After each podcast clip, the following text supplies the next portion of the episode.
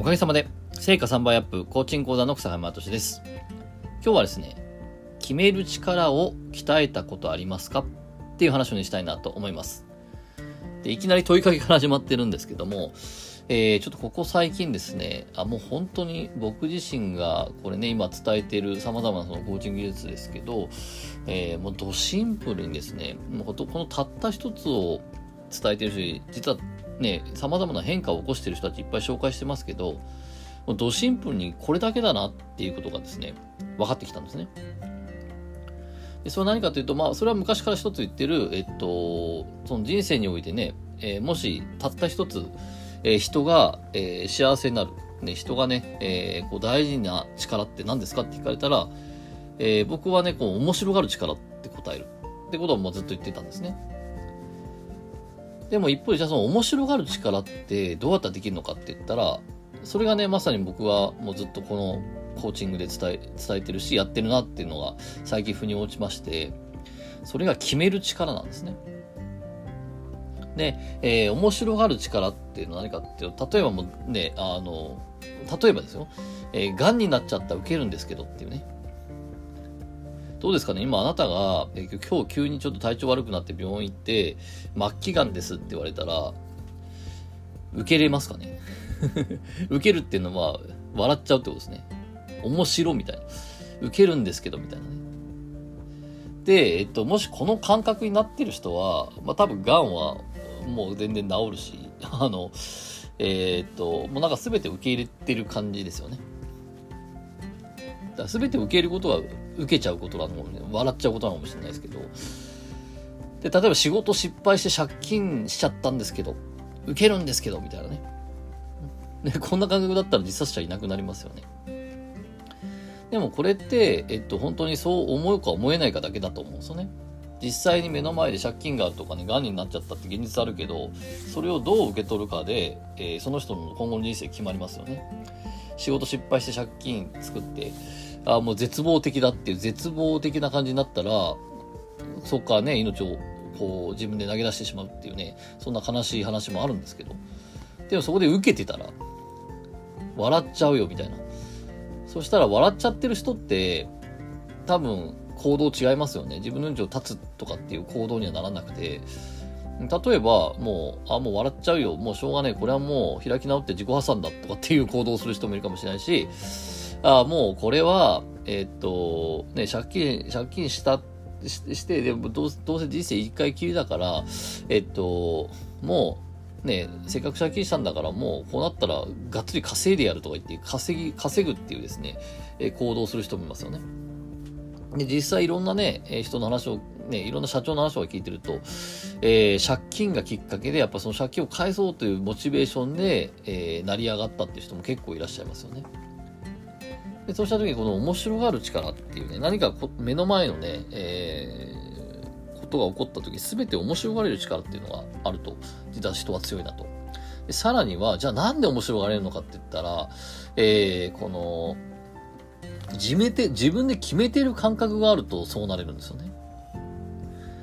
で、そこで僕自身がずっと見てるのは、その、ね、例えば本当にこう、ね、ね、仕事でもっと売り上げ上げたいとかですね、こう商品作りたいとかですね、えー、こう様々なんですね、えー、このお悩みを聞いてきたんですけど、えー、それ自分でしっかり決めてるかどうかっていうですね、この決めてる感覚っていうのを、まあその潜在意識へのアプローチを使って、えー、こう、しっかり自分自身で決めきるっていうところを僕はサポートしてきてるんですよね。でそうすると、えー、この、何かでこの望みが、ね、自分自身は望みが実現しないっていうのは、あの、この、自分ではわかんないんだけど、決めきれてないんですね。で、決めると何が起こるかっていうと、決めたら人って諦めなくなるんですよ。ってことは絶対100%の望みは実現するんですね。で、何かというとこれ、めっちゃね、簡単な逸話で言えば、エジソンさんですよね。えー、電気を発明するっていう。ね、当時電気は全くなかったんですよ、この世界に。電気というものはなかった。夜はもう暗いものと、ろうそくとかでしのいでたのが、この電気というものが生まれてから、もう本当にものすごい進化を遂げていったけど、でもあの電気を、ね、発明したのって、えー、もう何千回以上のですね、えー、実験の失敗から起こったって話は知ってると思うんですよね。でも、えっ、と、エジソンさん、エジソンさんは、なんであれができたかって言ったら、えー、決めてたからです。電気はできるって決めてたんです。電気は作れるって決めていて、で、ね、失敗したした時も、あ、これで一歩電気を作れるのに一歩前進したとか言ってたわけですよね。で決めちゃってたわけですよね。ないのに。で、この決めてる感覚があると、失敗が面白がれるなるんですよ。うわ、また前進したみたいなことになっちゃうわけですよね。つまり今自分自身が何か望みがあって、ね、何かしたいことがあって、でも、えー、それができてないっていうのは決めきれてないんです。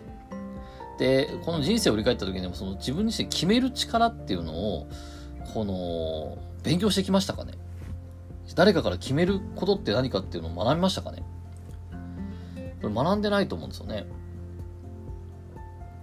そうした時に、えー、やっぱこの自分自身でこの決めることを鍛えていくっていうのは実は本当に人生をものすごく変えていく重要な力なんじゃないかなってことを今すごく僕は思うんですね。で、ごめんなさい、サクッと言うと、でも、例えばですね、本当にがん、さっきがんになっちゃったら受けるんですけどっていうね、これ僕はよく話す話ですけど、本当に僕自身がね、えっと、友人ががんになってしまって、でも実はその人、えー、僕がセッションした3日後に、もうあの、末期がんで、もう体中骨とか足まで転移してたんですね。で、医者からもう、あきもうちょっと本当に考え、ね、もうちょっと本当にこう確保してくださいって言われてて、で、本人ももうダメかなって思ってた人だったんですけど、一回ね、まずセッションしたら、3日後にですね、歩行器使って歩き始めたんですね。いやもう、足、末期なんでね、足にもう転移してるから、歩くなんて、まあ、とんでもない話なんだけど、歩き始めて、で、3週間後に、あの、病院退院ですよ。がんの数値がガクンと下がって。で、結局1年後、ね、あの、僕も会いに行きましたけど、今歩いていて、で、なんか本当にもう、電車かけて1時間ぐらいのところまで自分で一人で行くとか言って、行ってるわけですよね。ちょっと考えられないことかもしれないけど、で、じゃあなぜそれが起こったかっていうと、えー、この、癌を治すことを決めたんです、その人。会いに行った時、まず、私はもう無理だと、医者から言われたことを信じて、私はもう無理だと諦めてたんですね。で、そうした時に、まず足を動かなくしたんで、じゃあ足を、ね、足を動かすことをどうやって決めるかってことですよね。でも私の足は動かないもんだみたいなところを、足を動かすことを決めると。で、さらには、えっと、癌を治して、癌を治した後自分自身は何をするかを決めるっていう、この決めるをやってたんです。で、そしたら、どんどんどんどん、この、その、癌の数値は良くなって消えるってことが起こったと。例えば仕事においても、とっても面白いのが、えー、ある陶芸家のね、えー、人から、えー、こう、ね、ちょっとずっと陶芸やってきたけど、もうずっともうこの、これ以上、ね、その、なかなか仕事、売り上げ上がらないし、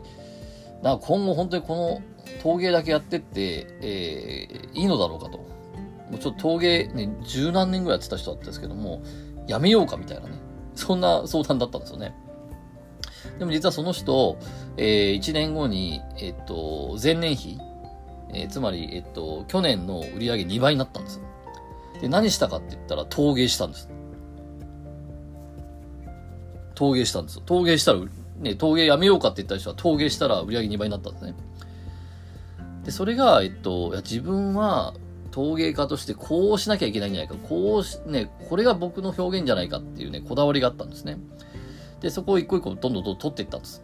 で、取っていった結果、何やってもいいよね。で、どうしたい？って言った時に、やっぱり陶芸するってなったら、えっと、以前よりもその仕事は楽しくなって、仕事を打ち込むようになって、その結果、えー、そういった結果になったと。つまり、陶芸をやってる、やるってことを決めてるようで決めてなかったんです。でそこにもう一度自己決定感ですね。よし、陶芸をやるんだってこの自己決定感を取り戻した結果、そういうことが起こったってことが起こったと。で、そうなると、実はこの本当にこのね、決める技術っていうね、えー、決める力っていうのは人生にとっても大事で、しかもそれはなかなか習ってないと。しかも鍛えてないと。ただ僕はまあ、いつもやってるのはこのアート思考だったりとか、えー、言語心理学っていうのはこの答えがないんでね。つまり自分で決めるっていうトレーニングになってるってことですね。やっぱこの自分で決める感、決定、自己決定感って僕言ってま、呼んでますけど、まあ、本当に自己肯定感というか自己決定感が本当に人間には大事で、